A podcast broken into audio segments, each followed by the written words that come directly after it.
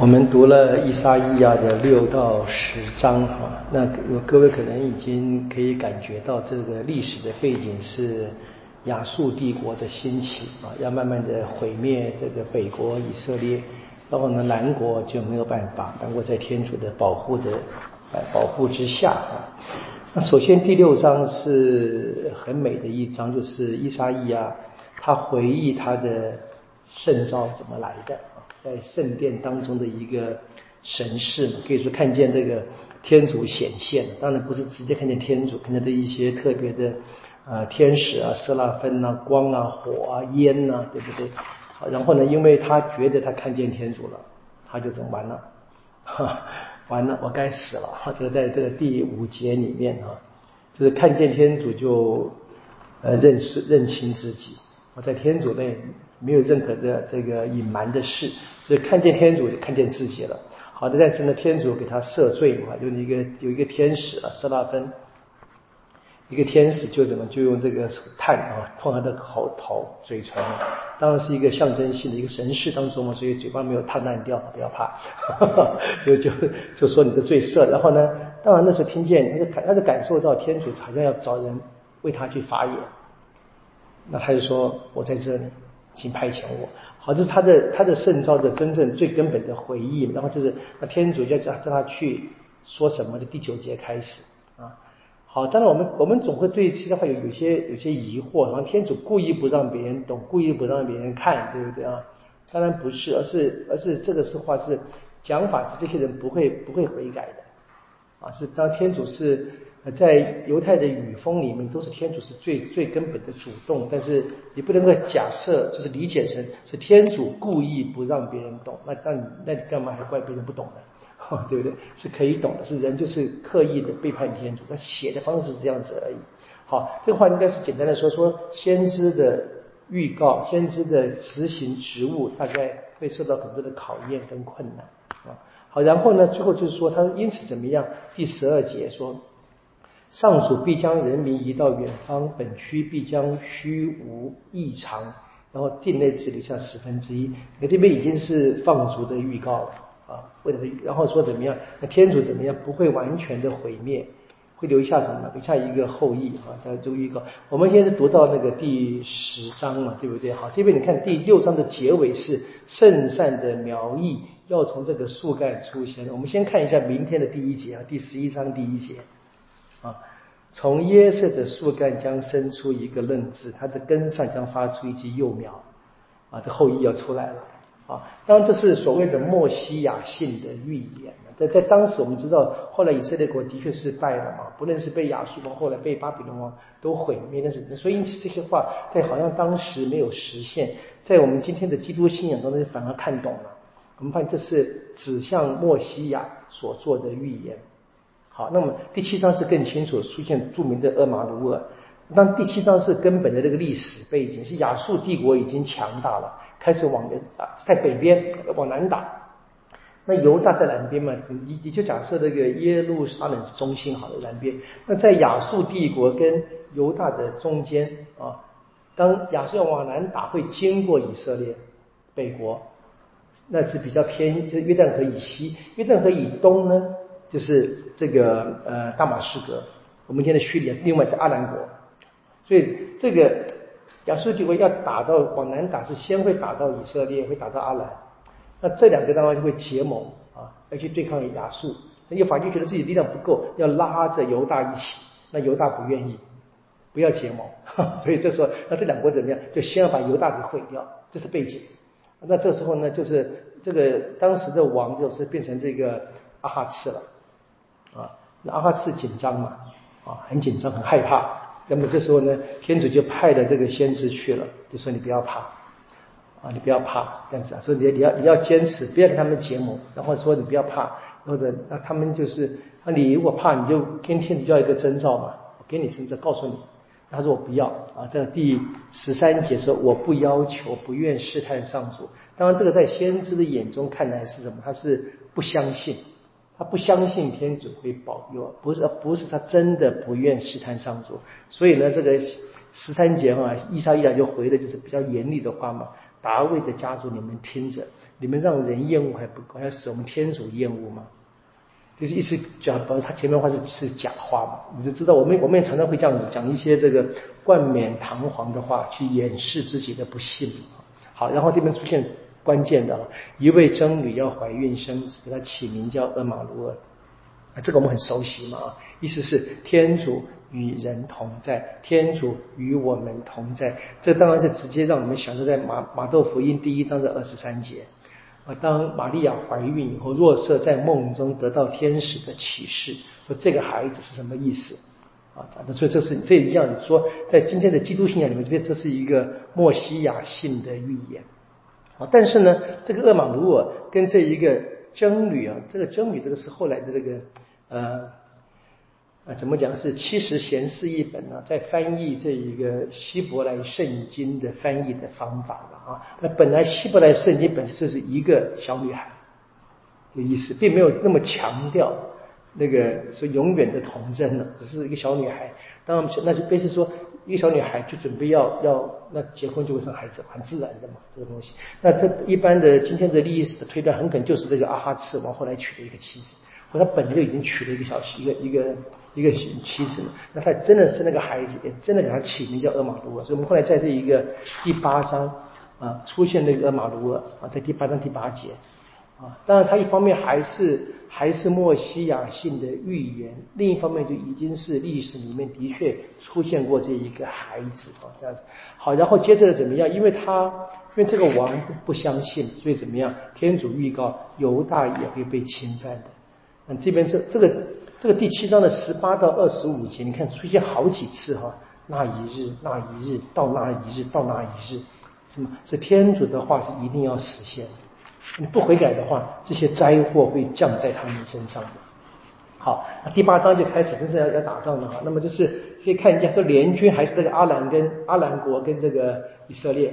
啊，对北国也是跟阿门打，那么上主就预告了一定会败啊，他怎么样？他就上主对我说，第八章第一节的上主对伊莎伊亚说啊，伊莎伊亚就讲，然后讲拿个大板子，然后写一个字啊，然后这样子写啊，这个是给什么？要给他的这个什么马赫尔沙拉尔哈次巴次，这是他们古代的语言嘛哈？那这边的意思，有注解是说的，说要赶快的去劫掠，会被夺取，是此上这个国家会灭亡的意思。好，那么他呢就怎么样？真正的就找到这个人把它写下来，然后呢，他娶了一个，就他说接近一位女先知，就你可以看见啊，他的妻子也是应该进先知职务的。就你注意到，我们可能平常想不到的，你看这伊莎伊亚的时候呢，就有犹太的妇女也可以进先知的职务的。我们知道后来这个是在新约很多麻烦呢，因为新约不是有这个蒂莫德前书有说吗？女人家里面安静就好了啊，听你们现在回来讲，跟你们讲事情就好了。那其实保保罗他也已经讲过了，其实女女性是可以在聚会中发言的啊，在保罗的这个格林多书信里面，我们说在保罗的亲笔信里面，那比较是很清楚的肯定啊。女性在聚会时也可以得到天主的感动，可以发言。但在后来的比较晚期的初期教会的作品，以保罗的名义发表的，并不是保罗自己亲笔写的，反而是很紧缩啊，男女的差别就变得非常大，对女性的贬义就很强。请你可以看旧约很早，你看这边是女性是可以代天主说话的，好，而且代天主说话不一定真正讲话，可以说她的生命，就她怀孕生子。啊，在完生子，然后他取的名字，他说，在这个孩子长大之前，哈，那么他说大马士革跟撒玛利亚什么意思？这阿兰国跟这个以色列国怎么样？他们的财物都会被运到亚述王面前，什么意思？被灭掉了，他的财产都被都被亚述王抢走了，这个意思，就这就联军必败啊，这样子。好，然后呢，犹大呢会得到救援的，啊，这我下面讲，那这那关键什么？关键是大家要相信，相信天主。就在这个第十三节说，万军的上主，你们唯应该以他为圣，就是先知在鼓励犹大子民啊，要只以天主为圣，他不要去走这一些别的民族的路，不要跟以色列，不要跟阿兰国，也不要跟亚述国一样。好，然后呢，继续的，他在十六到二十节，他是继续的教导嘛。然后这个很有趣，他说这个看了哈。第十八节，我和上主赏给我的孩子，在以色列人中成了标志跟预兆。好，这是先知的职务。先知代天主发言，就要告要讲天主的一切。我前面说了，不仅是用口，他们的生命就是。各位可以想想看，这个可能你们已经有印象，这个这个嗯。欧塞亚先知嘛，对不对？他是他被天主派去娶一个妓女，对不对？啊，是那他他的生命就是一个记号，就象征以色列跟天主的关系，所以以色列人不忠。所以那欧斯亚本身就好像被天主在献身的天主代表，那个爱永远对妻子啊钟爱的丈夫，而以色列子民呢，以以他的太太来表达啊，总是对天对神不忠的人民。那这边是一样，就是他他他说，先知哈，伊莎伊亚的孩子们都会成为这一个圣征兆。然后怎样说，在黑暗中，当亚述国打来的时候呢，他们这个不要怕，说他们当时会有很多的危险，但是不要怕，在黑暗中，天主会让他们看见曙光的。啊，所以在这个后面几句话，我们常常看见非常熟悉的话，在第八章的结尾哈，说往昔上主使泽布隆跟纳菲塔里的地狱受了侮辱，但日后却使沿海之路、约旦河的对岸、外方人的家里面得到了光荣。这是马窦福音的第四章就用这句话。当耶稣公开出来的时候，啊，马窦马窦福音说，你看耶稣一出现。这句话就应验了，所以这还是一个莫西亚性的预言。那第九章是更直接，我们几乎在圣诞节常常念的啊，圣诞节里面对不对？圣诞节起了哈，说黑暗中出现一道曙光，对不对？然后呢，这个第第五节说我们应该开心什么？因为一个婴孩为我们诞生，一个儿子给了我们啊，他肩上带着王权，名字是神奇的谋士，强有力的天主，永远之父，和平之王。那这些话当然在在人世间，在以色列历史里面，并没有找到一个这样的人嘛，所以当然是后来我们在基督徒发现，他是预告了耶稣的诞生，预告了这个末西亚，所以这些话在基督徒的传统都把它归成什么末西亚性的预言。那在犹太传统，他们也后来慢慢也这么这么理解了，只是他们还认为还在等。那么基督信仰是认为耶稣就是。啊，这是根本的差别啊！慢慢的，大家好，第九章，然后发展下去，怎么讲说天主会 会惩戒大家的，大家必须悔改。但是呢，说大家的悔改的非常的慢啊！你看这个第十二节，第九章十二节，民众呢还是没有皈依，打击他们的天主啊，仍然不寻求万军的上主，所以这个。犹太子民啊，他们还是以色列子民，还是一直没有悔改，没有皈依伊斯兰。但是怎么最后怎么呢？他们一定会产生什么非常悲惨的结局？在这个第二十节说什么？莫纳邪吞噬厄弗拉因，厄弗拉因吞噬莫纳邪，二者又合力攻打犹大。你看，你知道这本来是以色列十二支派，对不对？它分裂成南国跟北国以后呢，各支派之间互相打仗，你都忘了他们本来是天主共同的选民。这是因为什么？他们不真正的相信天主的结局。人开始，好像第十章最后还警戒犹大啊，就是告诉你们必须悔改，再再一次提醒。好，最后是对亚述的警告啊，就是这先知好像代天主说话了，叫警告亚述王不要那么的狂妄，说你应该怎么只是这个天主的这一个工具而已。看第第五节哈。祸灾亚述，我易怒的木棒，我震怒的棍杖，我派遣他是为攻击一个邪恶的百姓。你看嘛，我这是这是伊莎伊亚以天主的口气讲话了啊！我这个我是天主嘛，对不对？说亚述怎么样成了天主的工具，为了惩罚这一些不听话的他的民族之民啊！好，那一直讲下去，你看最后怎么样？可是亚述王怎么样呢？却很狂妄。他以为自己厉害，啊，那么他就你看这边讲说，这个 第第七节他说，但是呢，他并没有这么想，他心里面没有这么推测啊，只是肆意破坏、剿灭不少民族，因为他说，好，这是亚述国了，他说我的首领不是君王吗？啊，加尔诺不是与加。德米是一样吗？哈马特不是与阿尔帕德一样吗？撒马利亚不大马士革一样吗？好，这些都是都是被亚述国灭掉的，我都灭了。然后呢，我的手既然征服这些偶像的王国啊，况且他们的偶像还多过耶路撒冷跟撒玛利亚，难道我不能够对待耶路撒冷和他的神像，有如对待撒玛利亚跟他的偶像吗？说难道我不能够把犹大国也灭了吗？嗯嗯，这前面都灭光了，剩下这一个小蛋糕一块，这个意思啊，就很骄傲的意思，我要把它灭掉的。好，然后呢，读第十二节啊说，当五主对西雍山和耶路撒冷完成他的一切工作时，必要惩罚亚述王。就这，你看，你注意到这个，他这个讲话就很很混乱了。这个先知一下子以天主的口气讲话，对不对？一下子是以这个亚述王的口气讲话，然后呢，他就开始直接给老百姓讲预言。当我们的天主呢，他完成了对犹大国的一切工作，应该是让他们悔改。啊怎么好一看？他怎么？他就要惩罚啊，就要惩罚了啊？为什么惩罚呢？啊，第十三节说，因为他说过，呃，又是亚述王了啊，因为亚述王说过，我完成了一切，全凭我的手跟我的智慧，因为我是聪明的，我撤除了各族的界限。掳掳掠了他们的财宝，有如强者打倒居于高位的人。我的手夺取了列国的财富，有如取诸窝巢。我兼并了大地，有如拾取遗卵。有谁敢鼓意或张口鼓噪？是谁敢反对我的意思？我说谁还敢啰嗦？这个意思。好，下面呢？你看啊，斧头岂能对用斧头砍伐的人自豪？啊，就是。斧头是用斧头的人的工具，对不对？所以你看这边是先知的评论了啊，他是什么？他说亚亚述王国不过是天主手中的一个斧头而已啊。这个锯子岂能向拉锯的人自夸？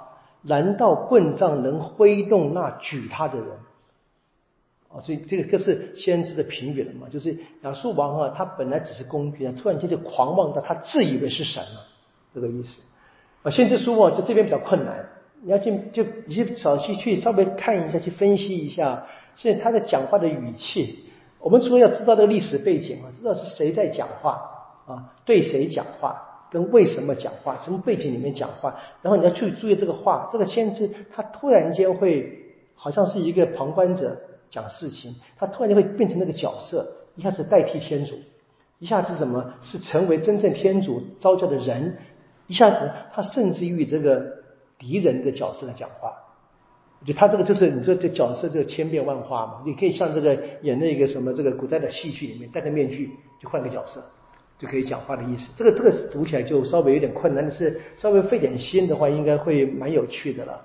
好，然后呢，二十节以后就说怎么样？说当他们啊，第二十一节，当他们全心依赖上主的时候呢，那么天主就会救他们。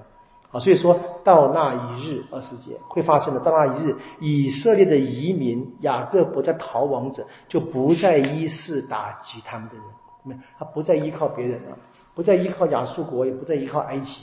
我们的犹太人他们在历史里面常常会投靠别的民族，啊，就在他们碰到困难的时候，他们一直忘了天主是他们唯一的依靠。说现在怎么样说？他们开始依靠了天主，开始依靠了以色列的圣者，是移民会回归。然后呢，他们回归谁？强有力的天主，天主为他们就出头，帮他们打仗。所以最后怎么样？在这个第二十八节说，亚述国一定会被被罚的。他们进军攻打犹大，一定会败兵败而回的。那的确是的，我们读过这个列王记，我们知道嘛。如果说你读这个圣经时候啊，你这个看不懂的话，看看诗歌本的注解啊，它特别是引述那个相关的历史故事。那可以查一下，你可以容易懂一点点啊。但我就是跟大家建议说，如果能够看，可以看一下；不看的话，也没有什么太大的关系了。你知道这个可能弄得太混乱就好。我们就是把这个慢慢读去，第一次读啊，不会太太辛苦去查证一切。我尽可能跟各位稍微解释一点那个历史就好了。好，我们今天就到这里了，有点小复杂，不过很关键是我们注定那些莫西亚性的预言。特别对我们今天基督徒在有那个新约的背景里面，有那个耶稣的事件做背景，我们容易去明白这个古老的话，的确是啊，天主为我们整个人的历史做了非常好的引导。我们明天从第十一章啊继续。愿光荣归于父，及子及圣神，初如何，今日亦然，直到永远啊！好，谢谢大家。